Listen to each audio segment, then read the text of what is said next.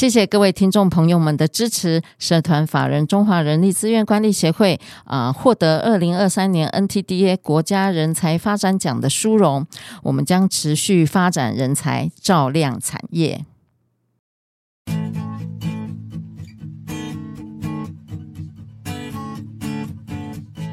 欢迎来到人资常情。人资常情是社团法人中华人力资源管理协会的 Podcast 频道，在这里我们可以聊人资、听故事，知道人资的疑难杂症，让人资常情解惑你的人之常情。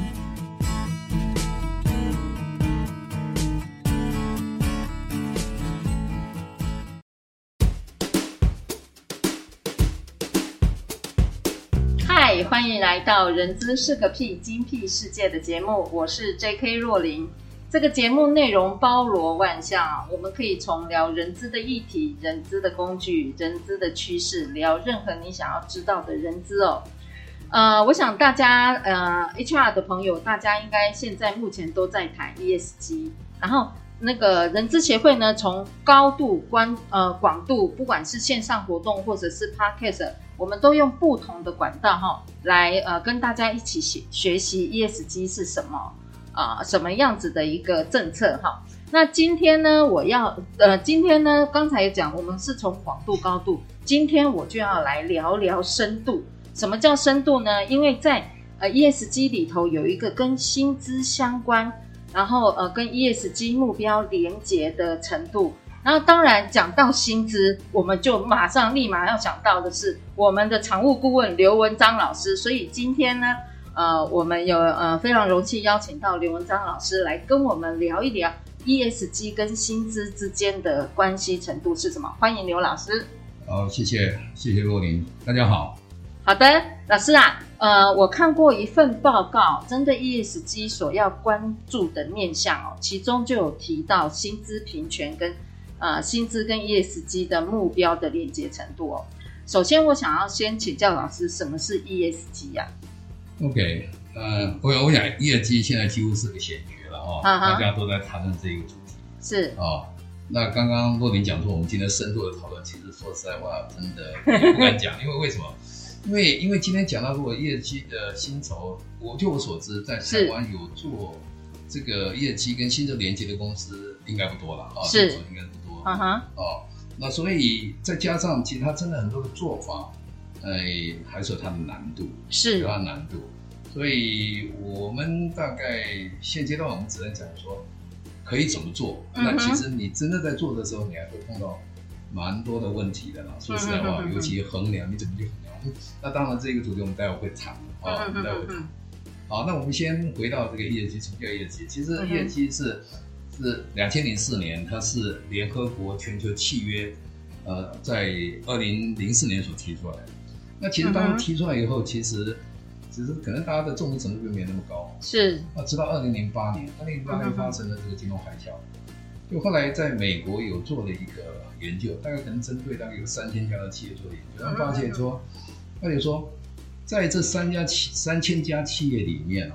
如果他过去已经花蛮多时间在做 ESG 的这些企业，对，其实整个金融海啸对他们的冲击比其他的公司小很多。是哦，那后来他们研究一下，呃，说为什么哈？啊哈、uh，huh. 那大概他们得出来一个结论，大概是这样说哈，因为这些企业如果长期投资在跟社会有关的这些资产啊，他们比较能够得到投资人的一个信任，信心以及消费者的信任。对，所以在这种情况之下，嗯，他的那个客户的流失，呃，就没有其他的公司来那么严重，所以他的绩效能够维持在一定的水准。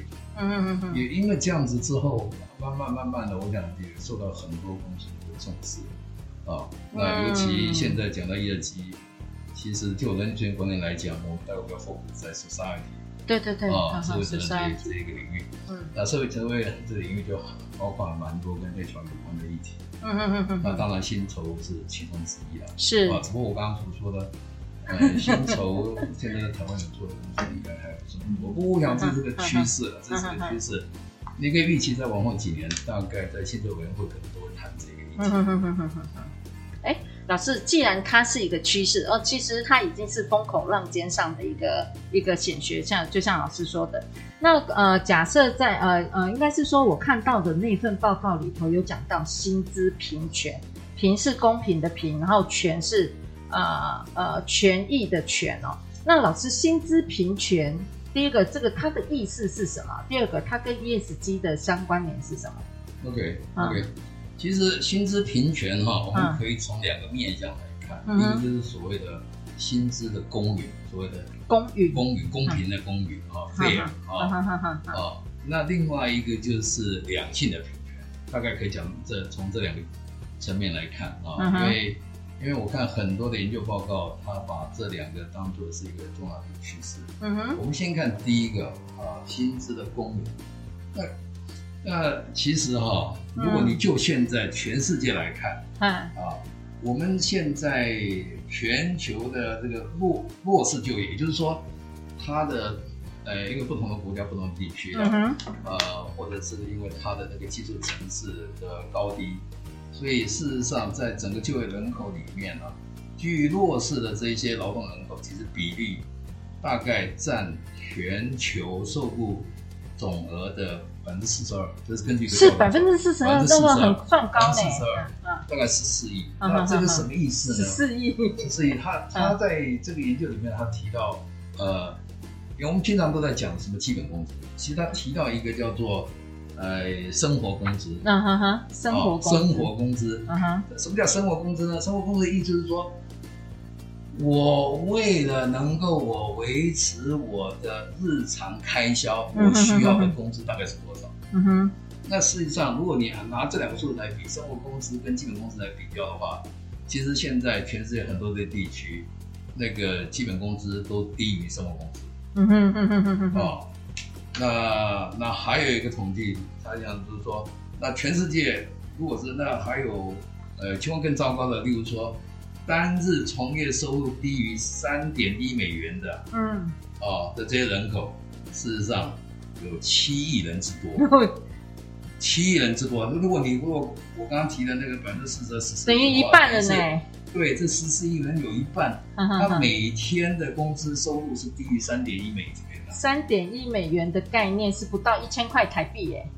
就是一天差不多一百块不到嘛，对对对对，一天一百块不到嘛，那你如果说，那你说三呃，老师你说三点一是三点一美。是呃是一天的工资，是一天的工资，一天的工资，嗯。嗯，所以现在全世界大概哦不是一千哦，是嗯。三点一哦对对，老师，所以所以嗯，你可以发觉说，在整个就业人口里面，他的薪资的公平性是渐渐被扭曲了。嗯哼哼，所以在 ESG 里面，它里面就强调这个，这个是其中的一个形象。对，就是你你如何让你的薪资制度能够照顾到这一些呃弱势。嗯哼，哦，而不是像过去，不是像过去那样子，非常的这个强调什么他对公司的贡献。因为我们我们有时候想一想，嗯，这个是一个企业的社会责任，所以。如果，呃，企业没有办法照顾到这一群人，而只考虑到自己本身的获利，想办法压低这一些他的薪资，啊、呃，其实这个是是不应该的。嗯嗯嗯。啊，那其实现在还有一个，呃，其实我最近看了一个一个一个台积电的。呃，ESG 的 procedure 有 ESG 的程序书了。嗯嗯嗯嗯。那它里面就我也看了一下，它特别针对人力资源管理这一块。对对对对对。那它里面有提到，就是说，其实台积电现在非常的，呃，就是说，follow 所谓的 RBA 里面的 code of conduct。哦。RBA 是什么？RBA 叫做 respons responsible business alliance。嗯。叫做负责任。呃，什么商业联盟之类的翻译的啊，他的行为准则。哦，那这一些，那那个各位如果有兴趣可以去看一下那个，它里面尤其这个呃行为准则，我记得第一项就讲到劳工。对。哦，劳工就提到这一些包括你的工时啦，哦等等啊，例如例如说举个例子说说工时，它里面提到就是说，哎，每周的工时不能超过六十个小时，这是包括加班在内。嗯嗯嗯。哦，我想。这个可能会是一个趋势了，哦，那刚刚提到的是这一个，就是说你对于这些，好像就是说在职场里面弱势这一些人，你还是必须给予应该有的薪资，让他的生活，呃，能够无后顾之忧。哎，老师，哦、不好意思，我打断一下，这个是呃，因为假设是讲说是弱势，但是应该还因为就我以前所学的，在薪资怎么给予的，它不就就是要看你的工作本身的价值跟你自己的能力吗？没有错，对，没有错。嗯、那我今天所讲的，像像刚刚那个情况，嗯、大概在什么地区呢？大概就像、嗯、像非洲啦，嗯，拉丁美洲啦。还有中东，甚至于包括俄罗斯，这我有点惊讶。俄罗斯也在内，你说最近打仗的那个吗？对对对，俄罗斯也在内。其实它这个这两个之间的比较，其实它那个落差是蛮大的啊。嗯，那那各位想想看，为什么有一些公司有一些公司会到其他地方投资？为什么要为什么到非洲去投资？因为成本低。对，那因为它的人工成本很低嘛，再加上你如果说。纯粹采取这种资本主义这种思维，想办法去压低那些劳动成本，嗯嗯，那当然就造成你的获利，你的获利会增加嘛。对。那其实如果说你今天正在做一个期的话，如果你是个属于这样的公司，你可能要去思考一下，针对这一些人士，你要了解一下当地的一般的他的生活工资应该是多少，你适时的应该要提高他的薪资水平。OK，嗯哼。所以老师，我大概了解，呃，那个 point 就是。呃，薪资公允、薪资平权，应该是要看他当地的呃呃，老师您刚才说的生活工资这件事情，对，呃，给呃呃去设计，而不是真正是考虑到就是说当地的最低工资了，嗯哼哼哼，啊，因为通常我们很多人是只会谈到生活那个最低工资，那也不会去考虑到就是说那，嗯，那这些最低工资这些人到底有没有办法过？嗯嗯嗯嗯，啊，所以会搞得很多的这个。很多地区呢非常非常贫穷，嗯，那我想既然我们既然在找 ESG，尤其你的社会责任，那这一点当然也不能忘记，嗯哼哼哼，好，对，这是第一个。那我刚刚讲到还有第二个层面，就是所谓的两性两性平权，对，就是两性平权这个是一个很大的议题。我我觉得这个已经长久以来都是这个样子。我记得我年轻的时候，我还知道在台湾，什么这个女性员工只要怀孕就比较辞职啊。我有这个这个，你们觉得说这个实在是天方夜谭，的确是这样子啊，以前真是这样，很多是这样子啊。那这个实在是是是没有道理。那所以所以后来就讲到这个呃，慢慢的大家就在争取，就认为说两性之间应该在职场上要公平。嗯。但实际上啊，你如果看欧洲，其实欧洲的情况我们都认为就是说，哎，尤其西欧，日本是西欧先进国家，可能这方面没有这个问题。但实际上根据统计。其实女性劳工的薪资大概只有男性劳工的百分之八十。你说连连欧洲吗？连欧洲都这样。其实那我看了最近我看到我们劳动部的统计，台湾也是啊。嗯。台湾也差不多是这个这个这个水平的啊。嗯。而且如果根据这一些他们的这个研判，你如果期望要达到这个呃真正的阳性平权，可能要两百多年。如果按照这样的一个发展，可能要两百。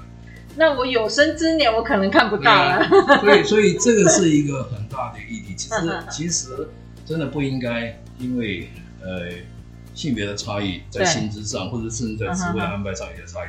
你想想看，嗯，有一些可以替公司获取利润的这一些职位，嗯，比如说像业务啦、策略面啦等等这一些研发，其实很多的主管都是男的。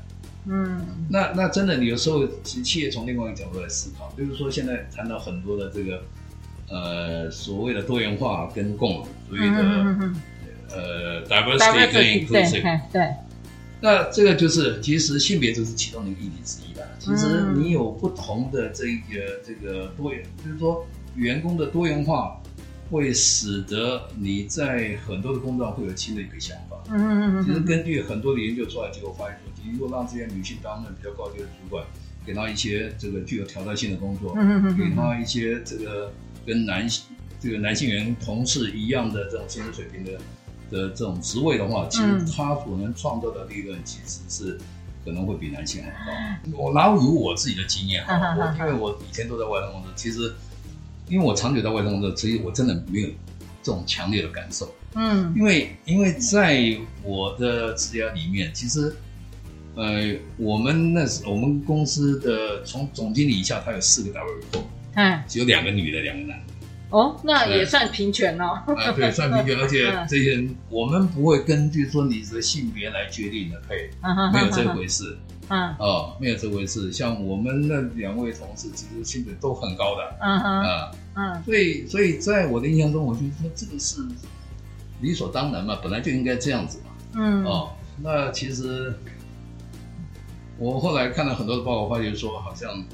呃，我所处的外商公司是这样，但是不见得像欧洲、美国，他们的情况真的是如我们想象一样。嗯嗯嗯嗯。所以这也就是在 ESG 里面所以，society 这个是一个很重大的一个议题。嗯、我觉得这也是个趋势了。嗯。你慢慢慢慢的啊、哦，你如果真的要做 ESG，这个会是一个重大的。这这对一个应该是一个，应该是说在在审查过程中，或者是社会大众在 monitor 你这家公司的时候。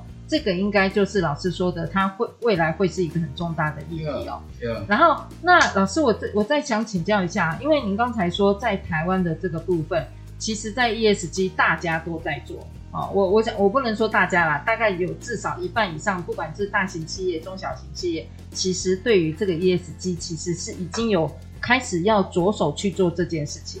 那但是呢，呃，老师你又说在薪资的这个部分，其实琢磨非常少。那我们该怎么样？呃，写呃，应该是说我们可以给一些什么样子的呃 key point 或者是一个 hint，可以给给予我们这些正在做，然后但是对于薪资的这个部部分，可能做的没有特别的好，没我不能说特别的好，就是没有做的特别的广泛这件事情，我们可以给他们什么样子的建议？OK，啊，呃，那我觉得这个可能就是说，呃，不。这个不是一触可及了，是是是是，会比较长时间的奋斗。对对对，奋斗用奋斗两个字。因为因为这个这个，其实我因为我了解到其中还是它的难度的。是啊，那我们先看看好了。这样这样，你要跟呃把薪 ESG 跟薪酬连接起来，其实我们第一个想到的就是说，那到底是呃谁会跟这个 ESG 这个议题有关？就是说，他的原我讲的是薪酬，嗯哼哼哼，因为因为业绩跟薪酬的连接绝对不是针对所有的员工啊，是，因为它必须是针对一些对于这个公司的永续经营有直接或者比较重大影响的这些人，嗯哼，所以通常都会是一些高阶主管，嗯，可能是你公司里面员工的两趴到三趴那一些人，嗯哼哼哼，啊，甚至有的时候我在想，可能。你如果说公司更大的，搞不好一趴都不到，的不一定。嗯哼，嗯哼。哦，那例如说，呃，在二月的时候，二月的时候，呃，台积电它有，呃，发放一个讯息嘛，就是说，它发放那个业绩的那个奖的奖金。奖金，对对对对。他总共有，呃，我看一下，应该是二十八位高阶主管。他总共大概发了一千三百七十张吧，我好像一三七四啊，不太记得，一千三百七十张。二十二十八个人分。二十八个人分。哇那那那这里面当然，呃，他的那个如果换成人当时的金额，当时股价大概就是五百五百八五百九左右。如果当时的市价，它的最低的大概一千万，最高在一亿四千万。嗯那它这个是分为三年去是就可以哦，这是限制型的这个股票。嗯，那大概第一年分给他给拿回来五十，第二年分二十五，第三年分二十分分三次这样子发放。对，嗯哼，啊，但是这个是我所看到，就是说我们可以在报纸上看到的一些信息。对，所以这一些等于是公司的家族本来就不多，二来就是他的那个呃。呃，可以领取这一这一种的对象，对这样是是是针对是真的很高级的主管。那为什么很高级主管？是因为这一些人对这些财富会有比较重大的影响，因为他是就从这种策略面和公司的这个目标的定义上面去去去做，然后再来底下的尤其就就越越是继承到的资金面，其实跟这些跟影响都不是很大。嗯哼啊，这就是说为什么是是就这一些这些人会。呃，会有这样的一个 incentive，嗯哼哼。那那再来第二个就是你知道这些人之后，那再来就是说，那事实上就是说，那 ESG 到底对 pay 的影响是什么？对，啊、哦，那其实呃，因为因为说到这个议题啊，其实它有有两派的说法，两派的说法，有人认为就是说，嗯、这个 ESG 的这一些指标，它就应该是一个门槛。例如说碳排放，好，我这边举个碳排放，你公司可能定出我今年目标碳排放要要要要低于多少？那有一派的说法认为就是说，那这个就是我的一个最低标，如果没有达到那个，你你就应该达到，如果你没有达到，你的奖金是会减的。嗯哼，它是往往后减，不是往上加。嗯哼哼哼。那另外一派的说法就正好颠倒，那么就是说，你是站在一个呃激励这一些高阶主管这些事情，所以它是。变成会定，就跟我们平常定的 KPI 都道理是一样。嗯、你定了 KPI 的时候，嗯、你希望他能够超越这个 KPI，、嗯、你超的越多，那他能够得到 incentive 越高。嗯、哦，所以这种两派的说法，那以我个人的话，我是比较赞成后者，因为本来这种东西它就属于一种 incentive 的性质，所以你是要站在鼓励，而不是用惩罚的这种角度来看，来来做这样的一个制度的设计。嗯嗯嗯。哦，那当然讲到这些这一些。哎，这些 KPI，那其实严格上讲起来，你这 KPI 的做法，其实跟我们平常，比如说我们绩效管理的 KPI，对，它的性质类似了。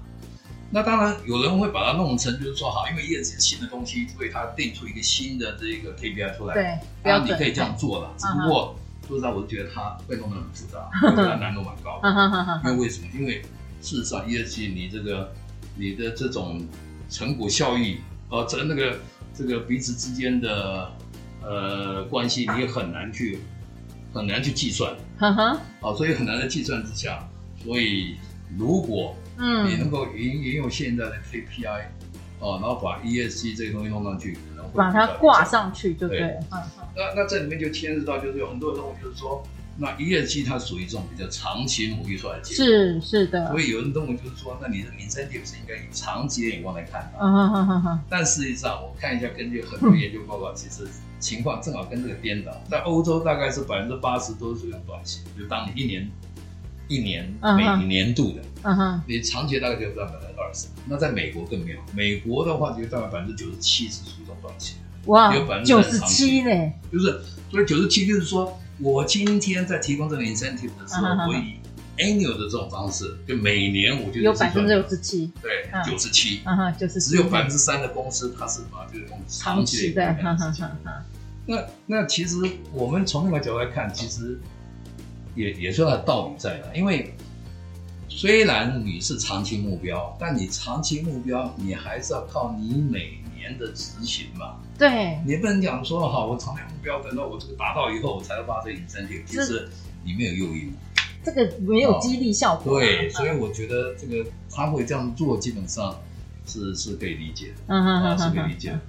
那所以在在做法上啊，我是觉得说，哎，你可能就现行的这一些。KPI 可能进一些修订就可以了，是我觉得不要把它弄得太过于复杂。嗯哼哼哼哼，因为而且从在定这个 KPI 的时候啊，哎，大概分两种，一种就是说大概是属于这种 collective，、嗯、就是集体的这一些 KPI。对，也有定这种高所谓的高阶主管的个别的 KPI。KPI。不过一般来讲，它是以这种 collective 的居多的。嗯。那为什么？因为它本来就很难衡量嘛。你今天说。若琳，你的这一个个人的 KPI，那有时候很难讲嘛。你说好，你对于碳排，对我对我对于碳排，对对对对对，我少印几张纸这样，对，很难去衡量嘛。所以大部分的做法来自于就是说我公司的 KPI 是不是整体达到？那至于说后续的这个呃绩效呢表现好坏，它可能有其他的相对指标来评估嘛。例例如说像台积电，它那一些。为什么有一些人可以分到这个一百多张，有的人分到十张、十五张，啊？那他一定有他的，他一定有他的一个衡量的一个方式。对对对。啊，所以每个公司他一定会有有他的自己的这种衡量的方式。不过还是非常就是说整体的这样的一个呃 KPI 来衡量，看他的一个成果会比较好一点。OK。啊，那当然在这些 KPI 定定的时候，其实你会碰到经常我们经常会碰到一些所谓的这种。所谓的这个叫做什么叫呃公平性，也不是公平性，我倒不是觉得公平性不是一个问题，我觉得这就考虑到他彼此之间的冲突。哦，因为很简单嘛，例如说我今天要做做呃 ESG 里面可能一个指标，只是说好我要呃减少这个碳排放。对，那减少碳碳排放。